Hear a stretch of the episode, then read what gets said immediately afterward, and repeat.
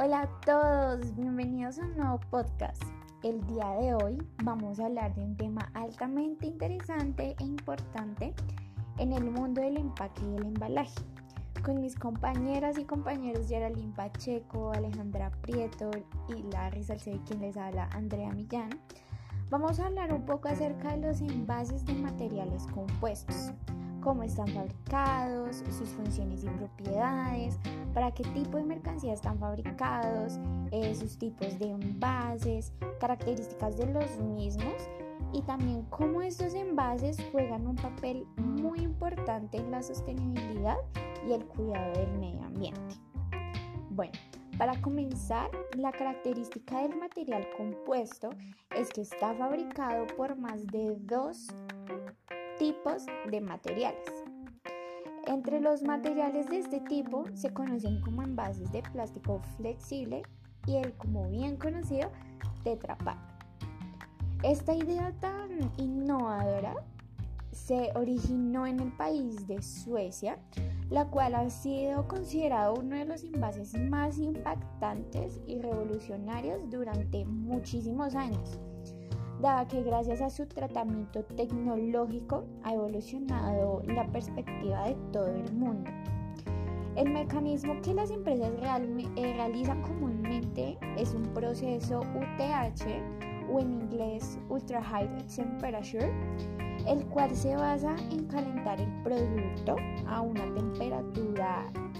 entre 137 grados a 150 grados centígrados durante 3 a 4 segundos. Y luego lo que se procede es enfriarlo de la manera más pronta posible. Esto se realiza con el fin de eliminar cualquier tipo de bacterias existentes, conservando los nutrientes y su sabor original sin el uso de productos químicos ni conservantes adicionales. Además, si el producto se envasa en un recipiente estéril en condiciones asépticas,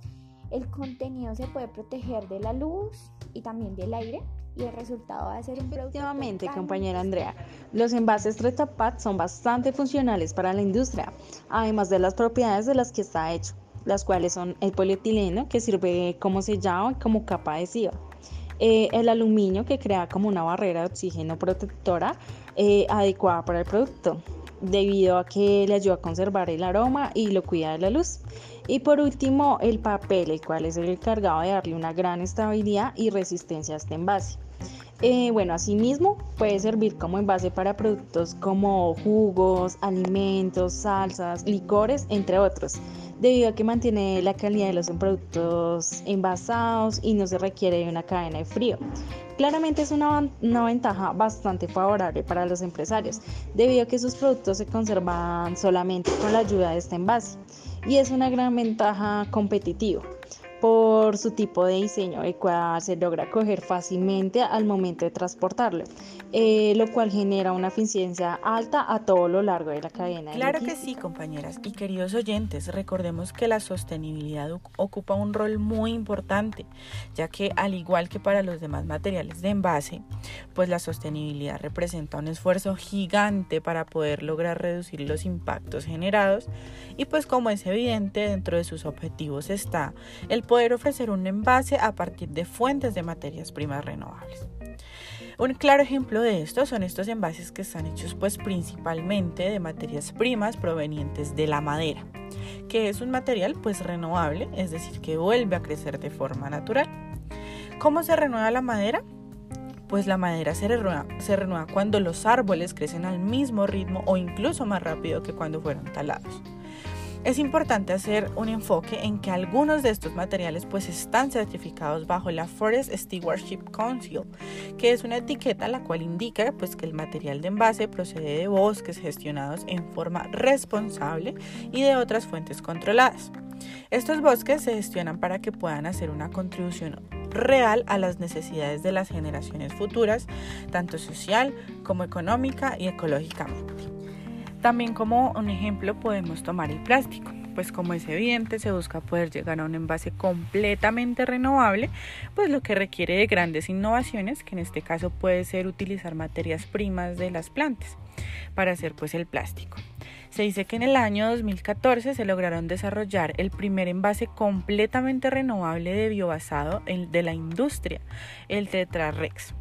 que tiene pues desarrolladas también tapas de hechas de caña de azúcar y envases completamente renovables que tienen sus capas plásticas protectoras hechas a partir de la caña de azúcar.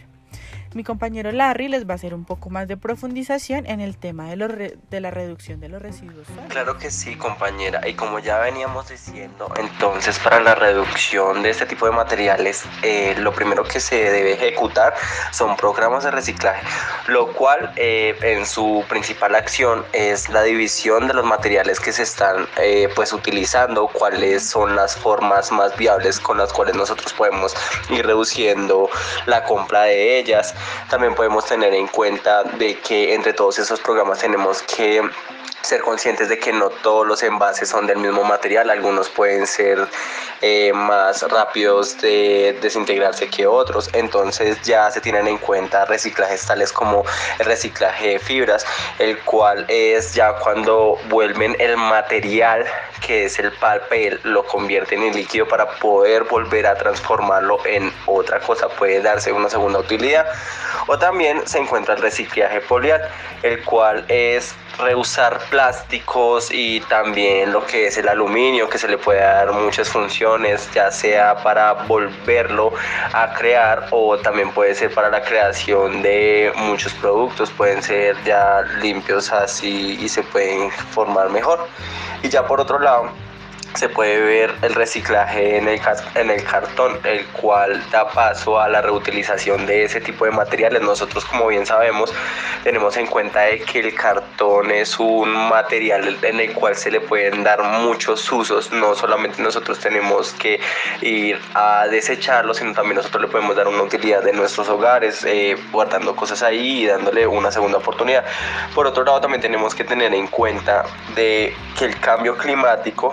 es eh, de la mano con todo este proceso de reciclaje y también por la incineración de muchos materiales. Y esos aires contaminados pues son generados por la sobreproducción de esos materiales. Entonces ya es cuando vienen así programas en los que se hablan de los ciclos de la vida. Como se venían comentando es mejor darle una segunda oportunidad a ese material para que así no haya tanto de más y no se le sino solo un uso y así acabar con todos estos tipos de problemas sociales.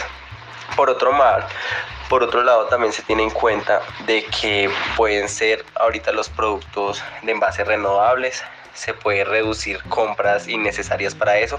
y también algo que puede ir de la parte de todo esto es minimizar el uso de la energía para que no tengamos que estar usando ese tipo de maquinarias para toda la sobreproducción de estos materiales. Eh, las normas técnicas de regulación por envases en el Instituto Colombiano de Normas Técnicas hablan de el uso que se le tiene que dar a varios productos, es decir, eh, nosotros podemos determinar